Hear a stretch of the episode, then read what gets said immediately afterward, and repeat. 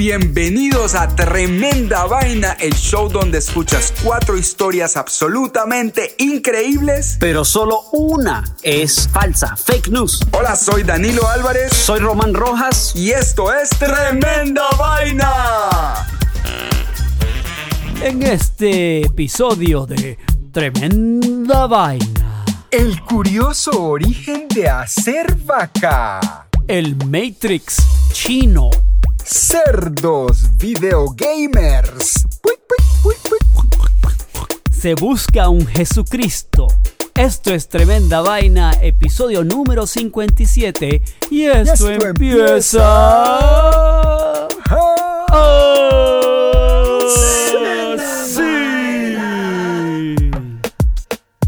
¿Qué tal amigos de Tremenda Vaina? Bienvenidos a otro episodio, uno más, número 57.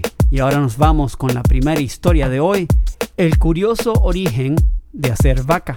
Bueno, Romar Rojas, ¿cómo amaneciste hoy? Carambas, escucho que hay un clima fabuloso en Nueva York en este momento. ¿Estoy equivocado? Eh, no, no estoy en Nueva York, estoy en Virginia. Ah, ¿verdad que vos estás de paseo en Virginia is for Lovers? ¿Cómo te está tratando el estado más enamorado de los Estados Unidos? muy bien, muy bien. Saludos a todos los que están en Virginia que no se escuchan.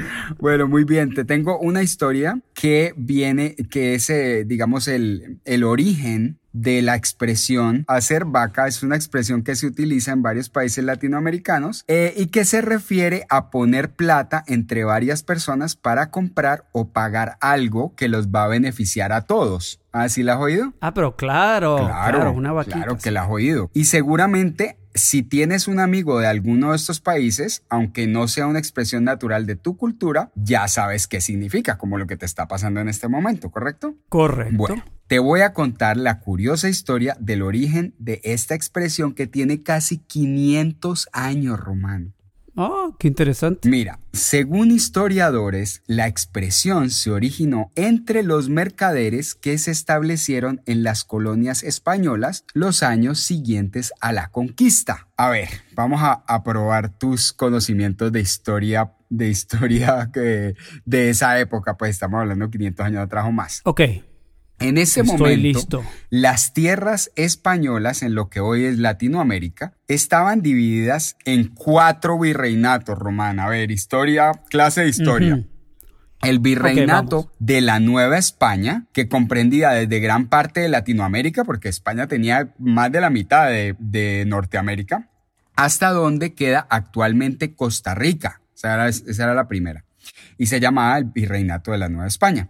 Luego el virreinato de la Nueva Granada, que comprendía lo que hoy es Colombia, ah. Venezuela y Ecuador. Ese sí lo has oído, ¿sí o qué? Claro, claro, por supuesto. El virreinato del Perú, que incluía a Perú y a Chile. Era un poco raro ese virreinato, ese era el pedacito de Perú y luego venía un chorizo así para abajo. Y finalmente el virreinato del Río de la Plata comprendía lo que hoy es Paraguay, Uruguay y Argentina. ¿Ya te hiciste como un mapa en la cabeza más o menos? Más o menos, y los cuatro, los cuatro virreinatos. Existían algunas regiones de cría de ganado vacuno, principalmente en el reinado del en el virreinato del Río de la Plata y en el interior de la Nueva Granada, por ahí por donde tu país y mi país se juntan en los llanos orientales y otro en el Río de la Plata. La mayoría del territorio sur de la Nueva España, o sea, todo lo que era Centroamérica, estaba destinado a la explotación pesquera Casi todo el, territorio, como lo imaginarás por ver el mapa, es costero y en la época no había espacio ni instalaciones para criar ganado. Por esa razón, en un área gigantesca, Román, desde lo que hoy es Panamá hasta México, toda esa parte, la carne de res era un lujo. Simplemente no habían vacas, ya que debía venir todo ese ganado desde las pampas del sur, los llanos del este y en algunos casos desde Perú.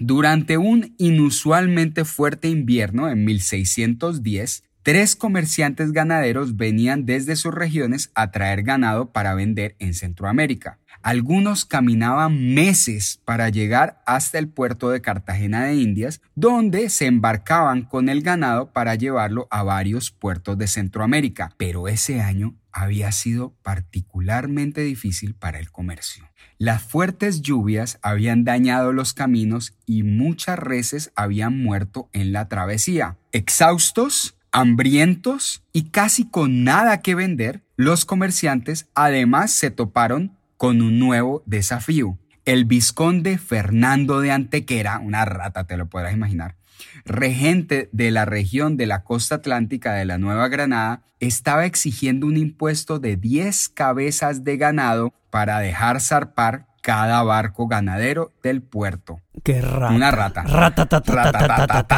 Hasta el momento, los comerciantes estaban acostumbrados, acostumbrados a dejar una vaca al jefe del puerto como, como propina y al pago natural de impuestos en oro una vez hubieran vendido el ganado.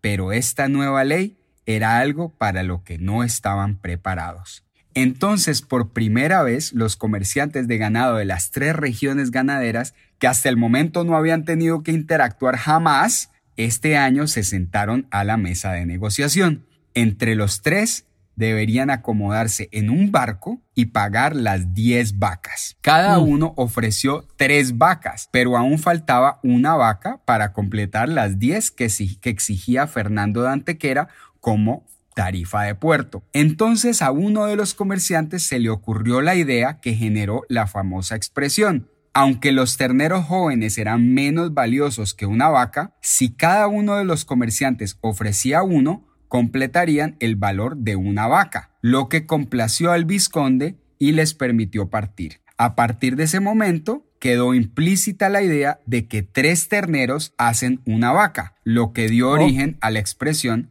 hacer vaca. ¿Qué te parece? Oh, interesante. Qué loco, ¿sí o qué? Muy interesante, sí, me recuerda a esta historia del tiempo de Simón Bolívar ¿no? Y de la Gran Colombia. De la Gran Colombia, esa época. y eso, sí, esto se eh. acabó en, acordate que esto se acabó en 1810 con la independencia, pero desde mucho antes ya estaban creando estas expresiones que todavía usamos hoy en día, como por ejemplo la de hacer vaca. Eh, entonces, ¿qué? ¿Hacemos vaca? Y uno ni sabe que esa vaina viene desde hace 500 años con los mercaderes de ganado en la Nueva Granada. Interesante, ¿no? Claro, lo que pasa es que uno nunca se lo pregunta y uno lo toma, uno piensa que es que esa palabra, ok, todo el mundo sabe, sabe pero nadie se pregunta de, dónde, viene. Muy interesante. Claro, todo tiene su origen. Profesor. Profesor Danilo. profesor Álvarez. profesor Álvarez. Siempre quise ser profesor. Vamos a abrir la, la escuela del tremendo vainólogos. la universidad de tremendo vainólogos. Tremenda vaina. Ni hao, ni, La próxima historia, ¿qué significa en chino el Matrix chino? Bueno, Danilo, vengo con una historia de nuestro país favorito. ¡Ay, qué delicia, ¡China! ¿Qué es la China? ¡Yay! Arriba China. Mira, sabemos que China es probablemente nuestro país favorito para las historias. Muy buenas historias. Pero para mí, personalmente, Danilo, China, por alguna razón, no sé por qué, me ha llamado mucho la atención. ¿Será porque está tan lejos? ¿Será porque tiene un gobierno que es tan distinto al gobierno de los Estados Unidos? de un solo partido político. Ajá, ajá. Bueno, ¿cómo piensa la gente en China? Imagínate, es una civilización que lleva miles y miles de años. no, no empezaron hace 100 años, no es como los Estados Unidos hace 250, 300, 400 años. Sí. Larga historia corta, todos sabemos que la China quiere adueñarse del mundo y ser número uno, number one. Total.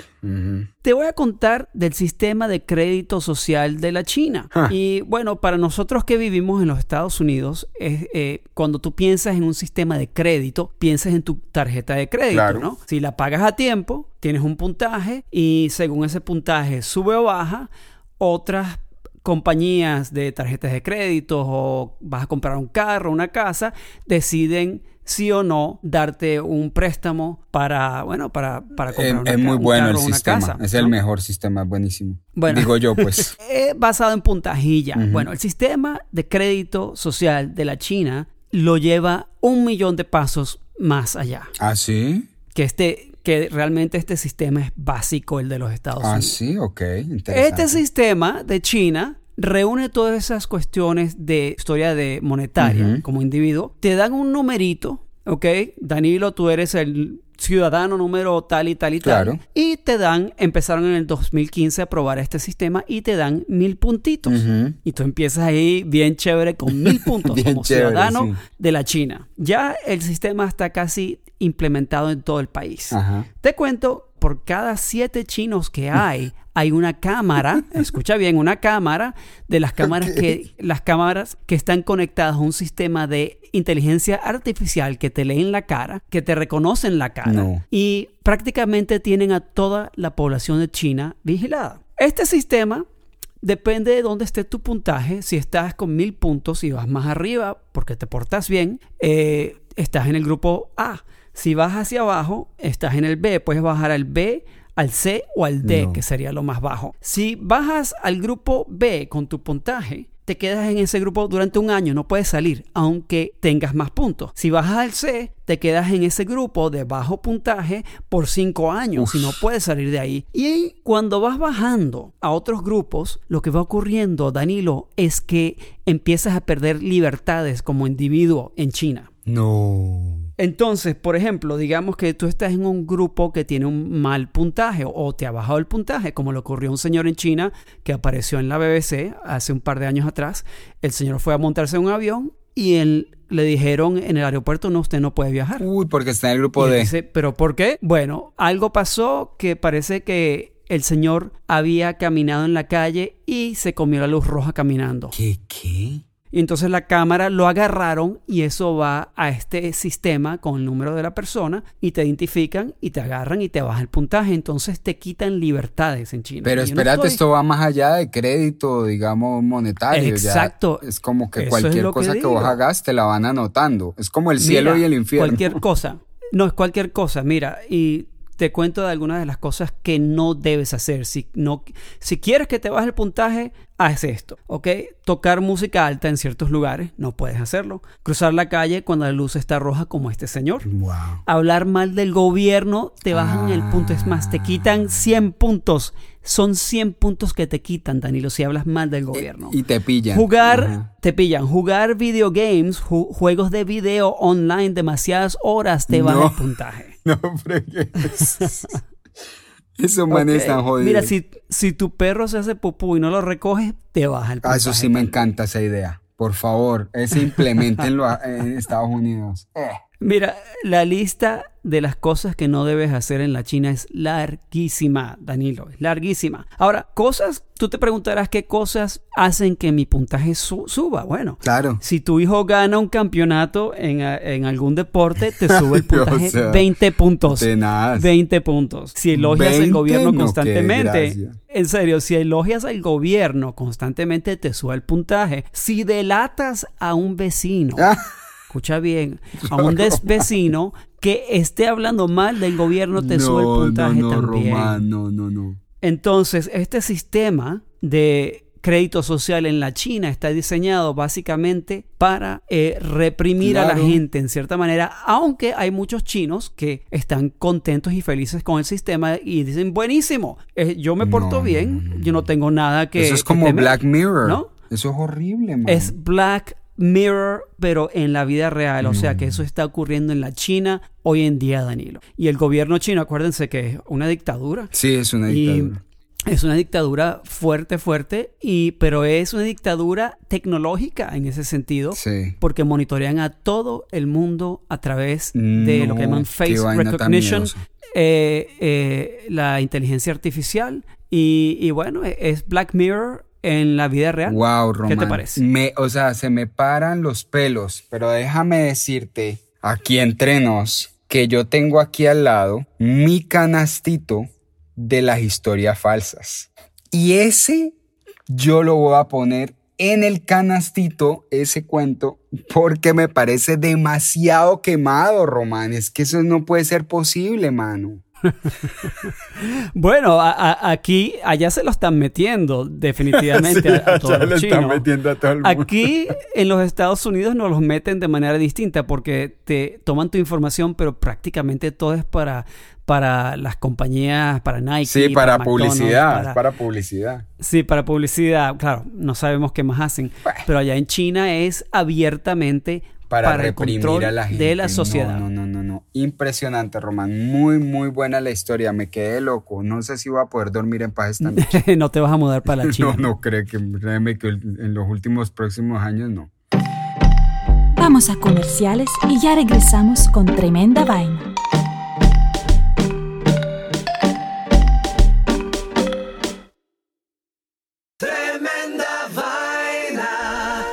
Y la tercera historia de hoy es cerdos videogamers.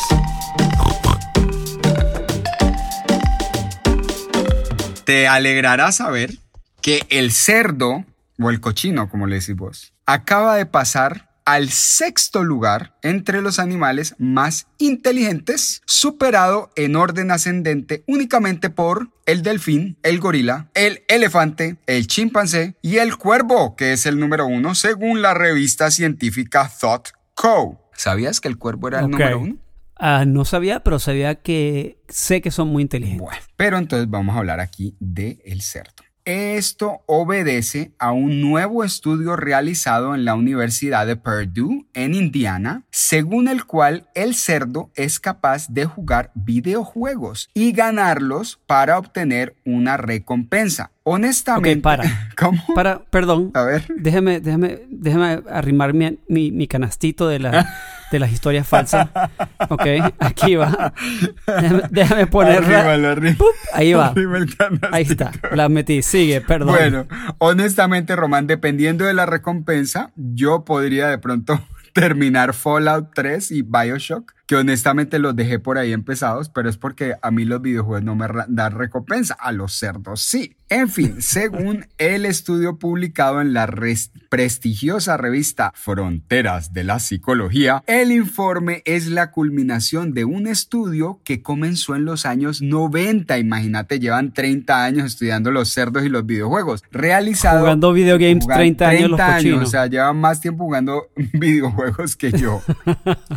Realizado por importantes científicos en el campo de la inteligencia animal. Los científicos entrenaron a cuatro cerdos utilizando un rudimentario videojuego en el que se debe conducir un cursor a través de una pantalla utilizando un joystick. Al lograr llevar el cursor hasta el final, el, el juego entrega una recompensa comestible.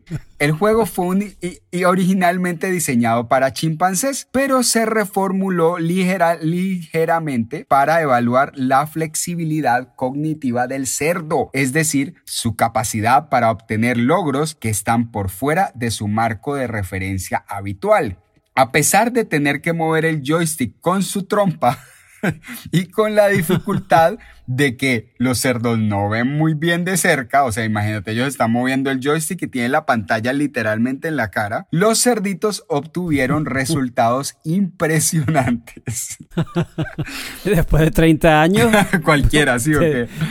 Algo aprende. La conclusión es que los cerdos tienen una gran capacidad de pensar creativamente y realizar un aprendizaje conceptual avanzado entender el concepto de que el comportamiento propio tiene un impacto en otro lugar es un logro de gran significancia en el mundo animal, declaró Candace Crony, uno de los directores del estudio. Imagínate, en realidad el, el, cerdo tiene que pensar, ok, yo hago esto aquí, pero allá en este mundo que yo estoy viendo en esta pantalla, esto va a pasar. Eso para ellos es como que lo más interesante. Según la revista Thought Co., el cerdo tiene la capacidad cognitiva que en algunos aspectos supera a la del ser humano, Román. Los cerditos reconocen su reflejo en un espejo a una edad más temprana que los bebés humanos. Y a las seis semanas, Román, los cerditos son capaces de ubicar comida que están viendo en un espejo. Un concepto que a los bebés humanos les toma meses entender. O sea, imagínate, un cerdo lo pones en un espejo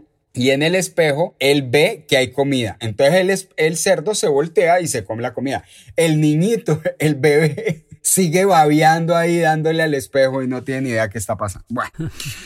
Al preguntarle al director del estudio cuál es la importancia de este estudio, contestó que tenemos una responsabilidad con todo ser sensible de comprender el impacto que tiene sobre ellos todo lo que hacemos. Por eso tenemos una obligación ética de entender cómo los cerdos reciben información que son capaces de aprender y recordar y pensar que, las implicaciones que tiene la forma en que perciben su, en que perciben su interacción con nosotros y su entorno es algo que no debemos ignorar por completo. Así es que no te sorprenda, Román, si un día estás jugando Call of Duty y te aparece algún otro jugador por ahí que te diga oink.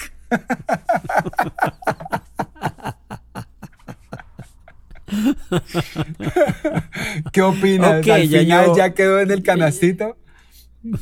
Quedó en el canastito de las noticias falsas. Vamos a ver, yo pongo mi apuesta. bueno, muy ¿Qué creen ustedes, ustedes amigos de Tremenda Vaina? ¿Qué opinan? Hoy está difícil, hoy está difícil Sí, la verdad es que está súper difícil. muy, buena la historia. Tremenda Vaina. Y la última historia del día de hoy es Se busca un Jesucristo. Un hombre católico filipino que interpreta el papel de Jesucristo en una recreación anual de su crucifixión del Viernes Santo fue clavado en una cruz de madera por la vez número 33 consecutiva. ¿Lo clavan de verdad? Sí, lo clavan de verdad y lleva haciéndolo 33 veces el tipo. no me haga esto. No me bueno, esto, Rubén se llama Rubén. Acuérdate que los filipinos, acuérdense, amigos de tremenda vaina, tienen, muchos, muchos nombres españoles. Rubén Ene, ¿cómo es? Rubén Enaje, de 58 años de edad, de Barangay de San Pedro Culud, en la ciudad de San Fernando, en las Filipinas. Me costó decir eso se ofrece como voluntario para ser clavado en una cruz el Viernes Santo desde los años 80. Pero recientemente anunció que este año será su último año personificando a Jesucristo. ¿Quién va a reemplazar a Emma? Eso, entonces yo hago un llamado a todos los amigos de Tremenda Vaina de fe. Eh, Actualmente Rubén está buscando un sucesor dispuesto a que le claven clavos de 10 centímetros en las manos y los pies y lo levanten en, un en una gran cruz de madera durante unos 5 minutos más o menos cada Viernes Santo una vez al año. ¿ah? No, no, no, no, no, no, qué mala También quiere, también, tremendo parche, ¿no? Tremendo parche, pucha. También quiere que esa persona sea humilde y que no se le suban las nubes por su papel especial. Entonces Rubén dice, solo quiero hacer esto hasta el próximo año. Lo que busco en mi sucesor es que sirva como un buen modelo a seguir en su comunidad y una persona con buenos modales y valores, no alguien que sea demasiado orgulloso, tiene que ser humilde. Que no va a creer Jesús. La tradición... Bueno, ¿te imaginas el training de ese, de, ese trabajo? No, no, no, no. Ah, sí, yo, yo lo hago, pero me, me, puede entrenar, señor. Claro, y necesito que alguien me amarre los zapatos por las siguientes dos semanas después, de, después del Viernes Santo. Porque no me van a servir las manos para nada. Pero mira, la tradición de recrear la crucifixión de Jesucristo en San Pedro Cutut se remonta al año 1962 y se cree que se inspiró en una obra de teatro escrita por un dramaturgo local. Se ha convertido en uno de los festivales religiosos más populares de las Filipinas y atrae a miles de espectadores cristianos cada año. Sin embargo, también es un evento muy controversial, Danilo. No, pues claro. Como te puedes imaginar. ¿ah? O sea que hay muchos líderes católicos, eh, funcionarios de salud pública, que condenan la práctica de la crucifixión. Yo también la condeno. Y han estado, han tratado de disuadir a las personas de participar en el festival anual, pero esta gente, Danilo, tiene tanta fe y cree tanto en eh, hacer, bueno, lo que le ocurrió a Jesucristo, que lo hacen y lo hacen de todo corazón y, lo viven, como este señor que lo hizo 33 años. Pues sí, debe haber, un, elemento de fe ahí, ¿no? Pero pues uno dice... Ah, tiene que tener mucha fe. Claro, tiene que tener mucha fe, pero uno dice, hey, Jesús era Jesús.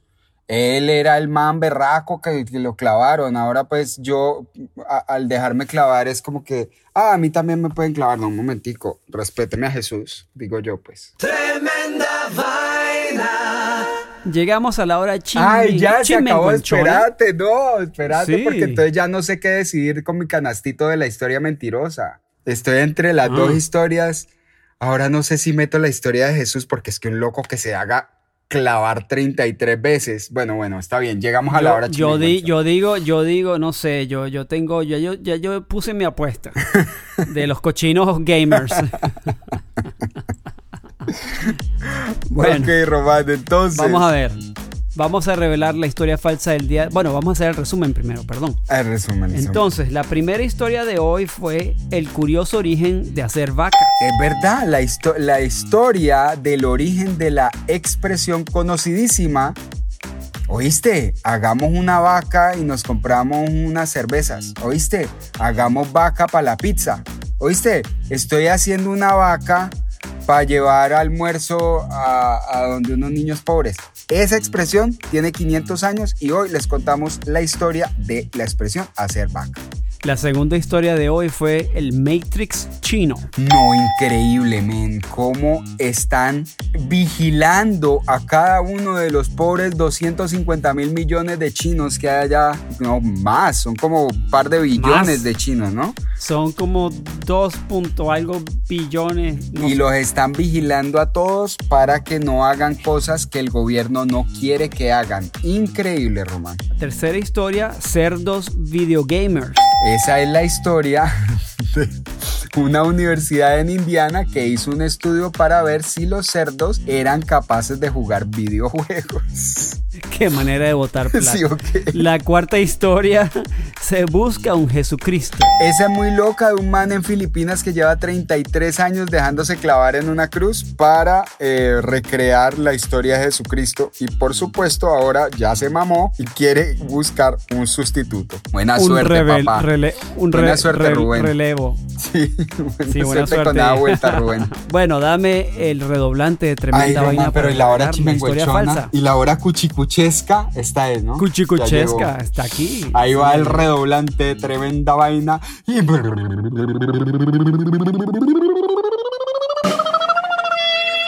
La historia falsa del día de hoy fue... El curioso origen de hacer vaca. No, no puede ser, de verdad. No, de verdad. Yo pensaba que eran los cochinos videogamers. Y yo pensaba que era el Matrix chino. Y eso que yo tenía la historia falsa hoy. Me la dejé meter hoy, de verdad. Yo juraba que eran los cerdos videogamers. No lo puedo ¿Puedes creer. creer que hicieron un estudio de 30 años con cerdos videogamers? Increíble. ¿Qué es eso? ¿Qué manera de botar dinero es esa? Imagínate. ¿Cuánta plata se gastaron en, no, pues, ese, estudio? ponele que se gastaron mil dólares cada año, que por supuesto no se gastaron mil dólares, 30 mil dólares. Yo me creí el cuento de, del origen de hacer vaca. Imagínate, y en realidad el origen era de unos campesinos hace mucho menos tiempo, que los campesinos se llevaban las vacas y cuando, se, cuando paraban el cuando, cuando no podían pasar con los rebaños de vacas, tenían que sacrificar una vaca para comérsela. Y ese era, ese era el origen, ese es el origen real de hacer vaca. Pero este a mí me pareció más divertido. no, muy buena la, eh, muy buena la historia bueno, mira, ¿y puedes creer lo del sistema de crédito social de la China? No, no, no, no, no, eso me dejó loco. Esa vaina. Es como Big Brother, ¿no? Hermano, hermano mayor, ¿cómo se llama Big Brother en español? Sí, muy miedoso, man. Eso es de verdad, eso es de verdad. Y además que una cosa que quiero mencionar, porque, porque de verdad estoy, últimamente he estado buscando mucha información de la China.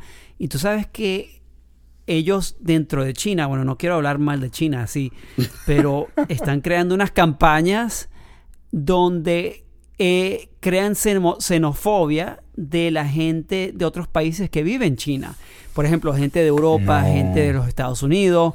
Entonces, el que no sea chino es una especie de lo están tratando como si fueran invasores prácticamente. Están creando una campaña de xenofobia dentro de China de extranjeros que están en China. es que es un sistema, eso, es el, eso es el nazismo, eso es esa, esa, eh, esa doctrina de meterle al pueblo miedo de los extranjeros para eh, agarrar sus votos, mano. Y eso ha pasado toda la vida. Eso pasó con Hitler. Bueno, allá, allá en realidad tú no puedes tú no puedes votar por nadie en la China. Bueno, sí, en realidad. Además que el presidente, el presidente de la China se llama Xi Jinping y Xi Jinping es presidente de por vida porque cambió la, la ley allá. Y en China Xi Jinping es el presidente de por vida. No, man, qué locura. Antes había términos, pero ya no. De todas maneras siguen saliendo algunas de las mejores historias para Tremenda Vaina.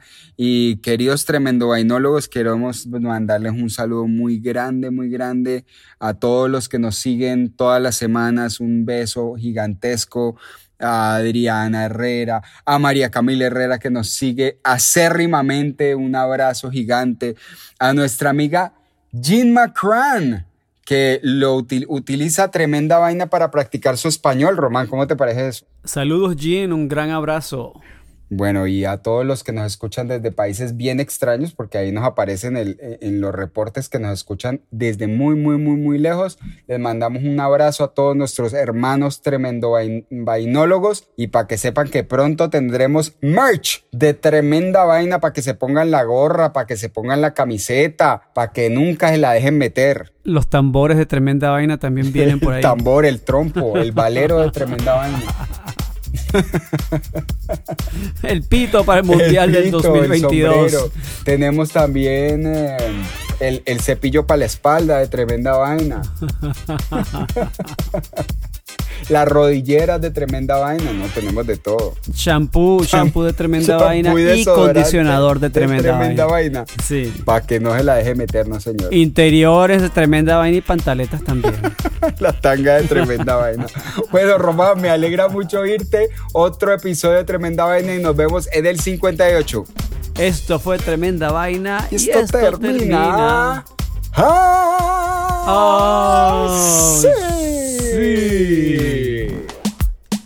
Gracias queridos amigos de Tremenda Vaina por escucharnos. Si te gusta nuestro podcast, suscríbete en tu plataforma favorita y no te olvides de seguirnos en nuestras redes antisociales, Twitter, Instagram o Facebook.